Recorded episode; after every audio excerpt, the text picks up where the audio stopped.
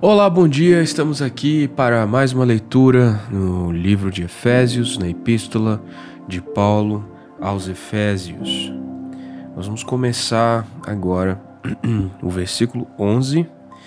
E eu tô meio apressado, mas vamos lá. O versículo 11 começa com o seguinte subtítulo, na minha Bíblia: União e paz em Cristo. Não esqueçam que vocês, gentios, eram chamados de incircuncidados pelos judeus que se orgulhavam da circuncisão, embora ela fosse apenas um ritual exterior e humano. Esse primeiro verso de Efésios capítulo 2 mostra algumas coisas importantes a respeito dos destinatários da carta é, de Éfeso. Primeiro, Paulo está nesse momento aqui focando o público gentil dessa carta, ou seja, os irmãos da igreja em Éfeso que não eram judeus, não eram naturais do, da nação de Israel, não eram descendentes de Abraão pela carne. E isso é muito importante, uh, lembrando do que a gente viu em Romanos, certo? Lembrando do que a gente viu em Romanos, os judeus eles tinham todas as promessas de Deus.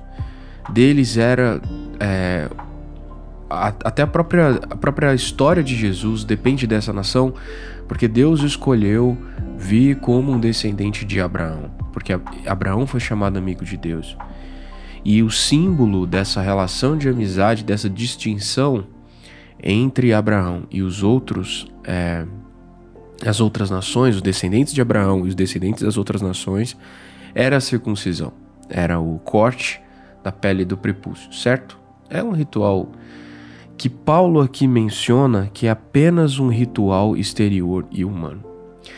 Para alguém da nação de Israel, como Paulo era, alguém instruído na história do povo, como Paulo era, alguém treinado para isso, para ser um dos líderes religiosos do seu tempo, como Paulo foi, falar isso, que a circuncisão era apenas um ritual exterior e humano, e enquanto fala com gentios, vocês não têm ideia de quanto foi necessário quebrar e quebrantar no coração do autor da carta para que essa afirmação fosse feita assim de maneira tão direta e espontânea. Mas é, é isso.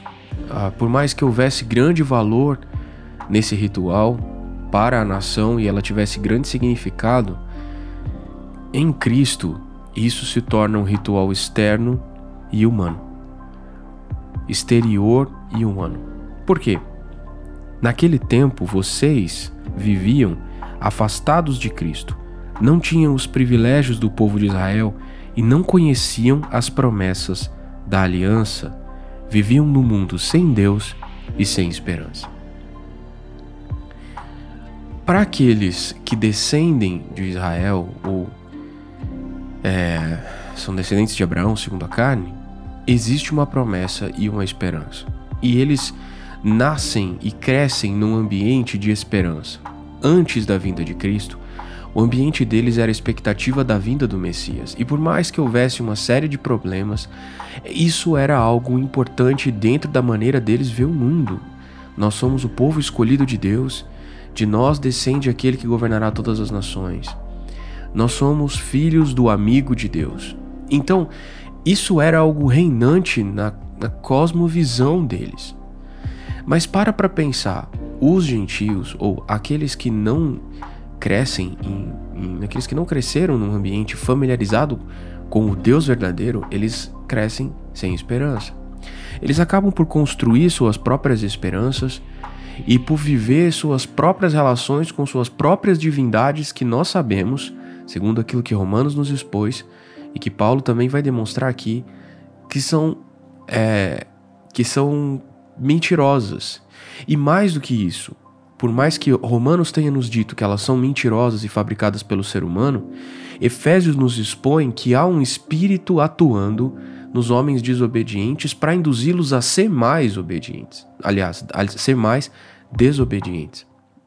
Então existe um espírito de desobediência, um governo nas regiões celestiais que atua induzindo os homens a uma desobediência ainda maior. Homens desobedientes criam divindades para si, mas talvez essa, essa, essa criação seja uma inspiração de um reino celestial, um reino uh, adversário de Deus que induz os homens a adorá-los para se manter ocupados e não contemplar o Deus verdadeiro. Então, aqueles que nascem apartados da promessa, eles têm muito mais é, chance e ambiente para ser governados por esse espírito que atua nos filhos da desobediência. Olha, isso diz muito respeito a nós enquanto cristãos, porque muitos de nós nascemos num ambiente cristão, num ambiente em que nós ouvimos o evangelho desde pequenos. E nós somos como esses que, que desde pequenos estamos inseridos num povo que tem esperança. E às vezes nós fazemos disso motivo para nós acharmos que somos salvos desde o nascimento e para não termos uma relação de vida e de obediência a Deus. E às vezes nós nos afastamos da graça. Simplesmente vivemos uma vida legalista porque nossos pais nos, nos legam, às vezes, apenas o aspecto externo, exterior da lei, sem a esperança na graça de Deus. E aí a gente acaba sendo cristão, mas herdando o comportamento dos judeus, herdando o comportamento daqueles que se relacionavam com Deus meramente por uma religiosidade. Mas para para pensar no seu amigo, na sua amiga, que cresceu em um ambiente completamente alheio à verdade do Evangelho. E talvez a vida dele seja sem esperança. Você tem uma promessa, e por mais que a sua vida seja ou tenha sido puramente legalista, havia uma promessa, havia uma esperança. A palavra de Deus estava perto de você em algum momento. Todas essas sementes lançadas ao longo da sua vida poderiam brotar. Você conhecia a palavra. E era questão do Espírito agir, era o tempo dele agir. Mas há pessoas que não ouviram o Evangelho e ainda estão distantes dessa promessa. Pensem em quão tenebrosa é essa perspectiva. Quão. Como é crescer sem ouvir a respeito de Jesus? E mais, como é crescer sabendo só as perspectivas que a cultura apresenta sobre ele, que são ainda mais engessantes do que o que nós aprendemos com os nossos pais. O que nós aprendemos com nossos pais foi um legalismo muitas vezes desprovido de graça, que é a experiência que eu ouço de muitos de vocês. Um, o que é crescer num ambiente em que você é discipulado apenas pela cultura? E tudo que você conhece de Jesus é o que a cultura alega eu acho que é mais entorpecedor do que crescer sem Deus. Porque eu não sei, uma verdade borrada pode ser mais difícil de apagar do que uma do que a ausência de verdade. Precisamos pedir ao Senhor que nos dê sabedoria sobre como tratar e como remover as escamas dos olhos daqueles que só conhecem a Deus pelo que a cultura prega, aqueles que foram evangelizados pela cultura. E vou falar aqui, talvez nós mesmos ainda tenhamos muitas crenças e muitos paradigmas no nosso coração que não são semeados pela palavra de Deus. Não é Deus revelando-se por aquilo que ele escolheu ser seu meio de revelação, que é a palavra, que é a Bíblia. Não. São perspectivas que nós temos de Deus que nós aprendemos nos filmes, nos livros seculares, nas conversas com as pessoas, na religiosidade imposta, mas não são Deus revelando por si mesmo. Pensem nisso. Agora, porém, estão em Cristo Jesus. Vocês estavam no mundo sem Deus e sem esperança. Agora, porém, estão em Cristo Jesus. Antigamente estavam distantes de Deus, mas agora foram trazidos para perto dele por meio do sangue de Cristo. Paulo outra vez menciona a perspectiva que é conhecida como monergista da salvação, ou seja, é Deus que se move. Se você ouvir essa palavra outra vez, ah, monergismo, quer dizer Deus se movendo para trazer o homem, sem que o homem se mova na direção dele. É Deus quem traz o homem. Um, em Romanos, existe o seguinte fato: que os homens tentaram agradar a Deus, mas não conseguiram. E, é, especialmente a nação de Israel. O público de Romanos me parece ser mais composto de, de crentes judeus convertidos. Mas aos Efésios, Paulo parece falar muito mais a, a, a, a gentios convertidos, que não eram e estavam distantes dessa maneira é, israelita, abraâmica de ver o mundo. Então, Paulo consegue ver a graça como algo ainda mais surpreendente ainda mais fantástico em Efésios do que ele viu em Romanos. Eu sei que isso pode parecer loucura, mas é que se você pensa em um povo cuja história está marcada por Deus, esse povo se converter e receber a salvação faz sentido dentro da história do próprio povo. Mas aqueles que estavam completamente alheios à aliança de Deus e nem perguntavam por ele, ser alcançados por essa graça, é manifestação que o amor de Deus, a graça de Deus são ainda mais abrangentes e fantásticas e extraordinárias do que o próprio autor da carta podia imaginar em seu princípio. E isso é uma coisa importante para nós pensarmos. Mais uma vez, eu venho trazer aqui a recomendação do livro O Fator Melquisedeque. Tá? Mais uma vez, eu trago essa recomendação.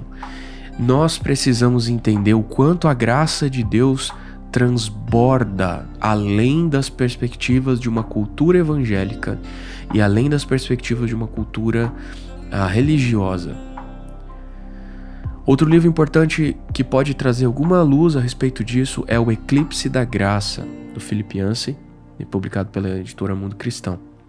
Esse livro, Eclipse da Graça, ele pode trazer algumas perspectivas muito importantes sobre o processo de, de é, como vou dizer, embotamento do brilho da graça de Deus na pregação dos crentes. Eu realmente estava me lembrando desse livro ontem durante uma conversa com um amigo e esse livro pode ser uma excelente recomendação para nós que estamos tendo dificuldades de apresentar o evangelho. Então, fica aqui recomendação espontânea, não promovida e, enfim. Porque Cristo é a nossa paz. Ele uniu judeus e gentios em um só povo ao derrubar o muro de inimizade que nos separava. Ele acabou com o sistema da lei, com seus mandamentos e ordenanças, promovendo a paz, ao criar para si desses dois grupos uma nova humanidade.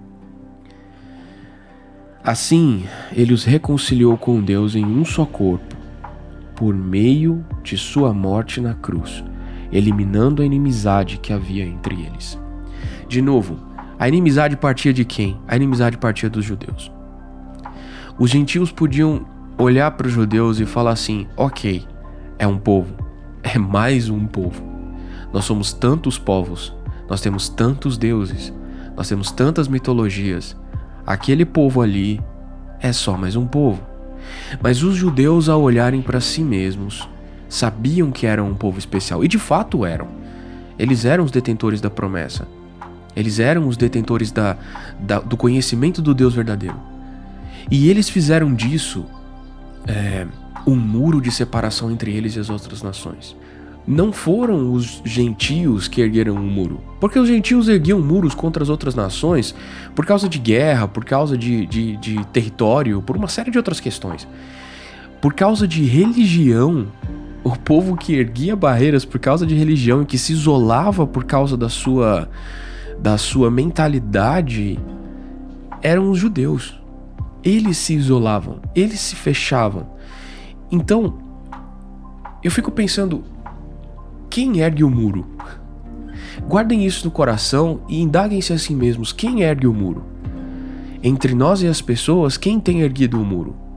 Claro, as pessoas podem se armar contra o discurso cristão, contra o discurso evangélico, por conta de tudo que elas já ouviram no passado a nosso respeito.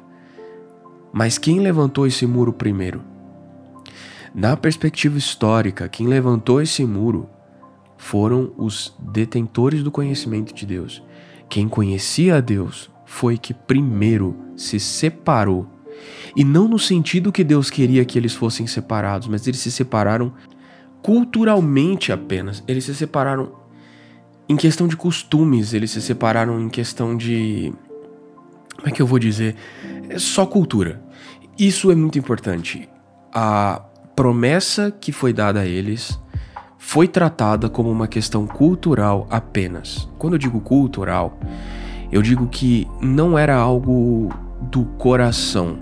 Não para todos, obviamente. O próprio Antigo Testamento nos mostra que havia muitas pessoas fiéis a um relacionamento saudável com o Criador, mas a maior parte do povo de Israel, especialmente após o retorno do exílio, passou a tratar as questões de comunhão com o seu Criador como questões meramente culturais.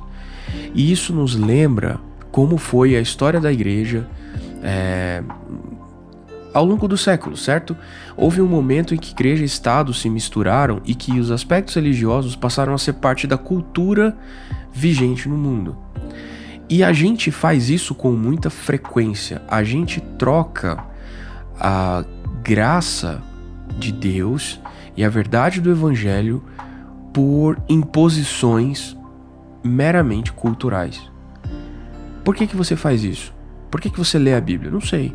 Porque é um hábito do meu, do meu povo.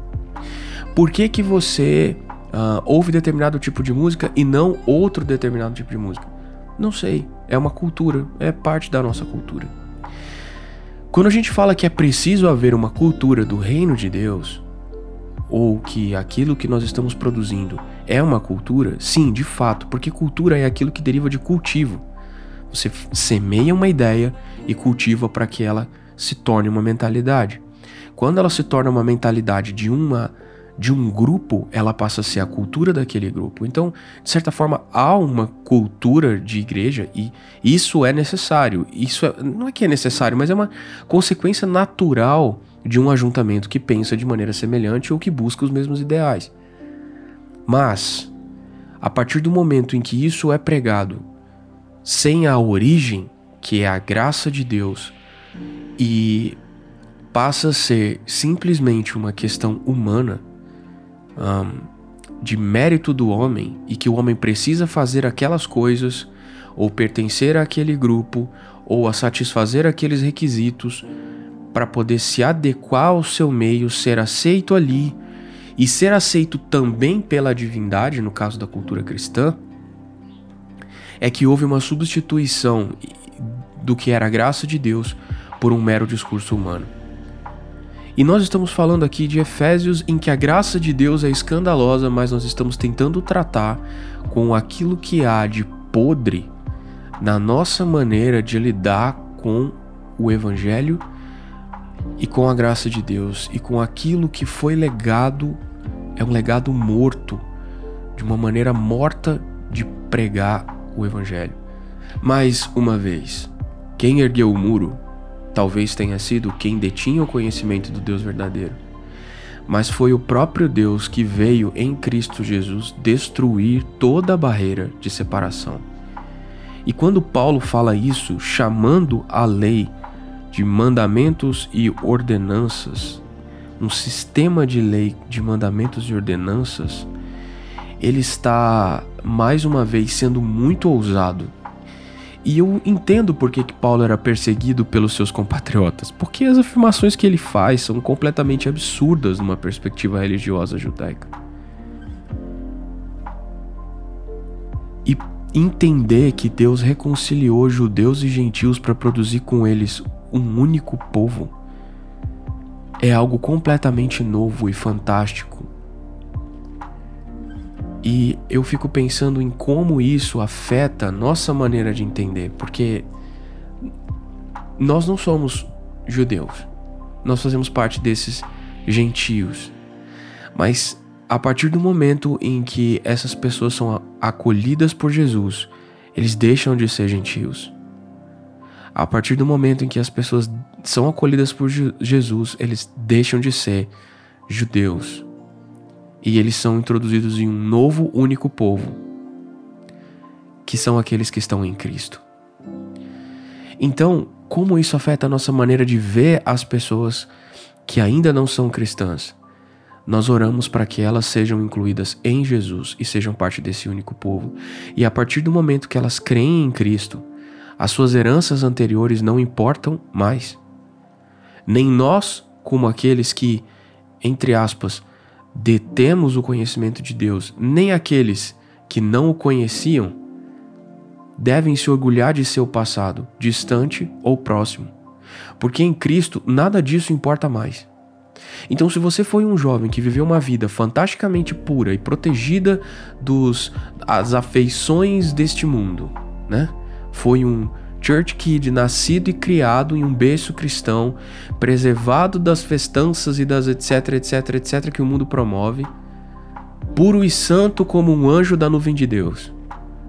Você estava apartado da promessa, até o momento em que você conheceu e amou a graça de Deus e se entendeu incluído num povo não por merecimento e nem mesmo pelas suas boas ações, simplesmente porque Deus te amou e te chamou. Essa perspectiva de salvação que parte de Deus alcançou você. E aí todo o seu passado é motivo de alegria, sim. É, que bom que eu pude ter uma vida dessa. Deus me preservou de muitos sofrimentos. Mas esse, esse passado não quer dizer nada. Esse passado não quer dizer nada e se você teve um passado desgraçado no pecado, na bagaceira, sua vida teve de perna pro ar o tempo todo, mas em algum momento essa mesma graça que alcançou certinho, alcançou você o errado, não se orgulhe do seu passado e nem lamente por ele. Diga o que diz aquele hino: Sou um pecador, que graça ganhou. Porque aquele que era bom e justo era pecador e não via.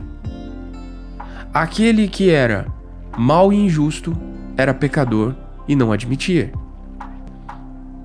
No final das contas, Deus não escolhe homens por merecimento, ele escolhe por graça e porque ele os ama. Quais são os critérios do amor de Deus? Eu não sei e prefiro não perguntar.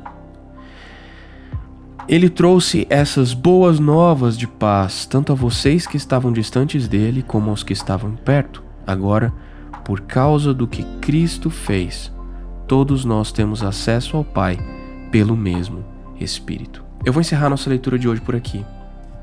É, Efésios 2 terá parte C, porque eu quero voltar ainda mais um pouco e falar mais algumas coisas sobre esses assuntos, porque eles são urgentes e eles são importantes. Nós precisamos demolir algumas coisas para criar espaço vazio a fim de edificar novas coisas, novos entendimentos, para um novo tempo. Novos tempos exigem novas posturas, mas as bases são imutáveis. As bases são a obra de Cristo, o sacrifício de Cristo e a graça escandalosa de Deus. Mas a maneira de edificar sobre elas muda de acordo com a era. E cada um veja como edifica. Por isso que o Senhor nos dê sabedoria para continuar esse trabalho. Valeu, galera. Até amanhã. A gente conversa mais depois.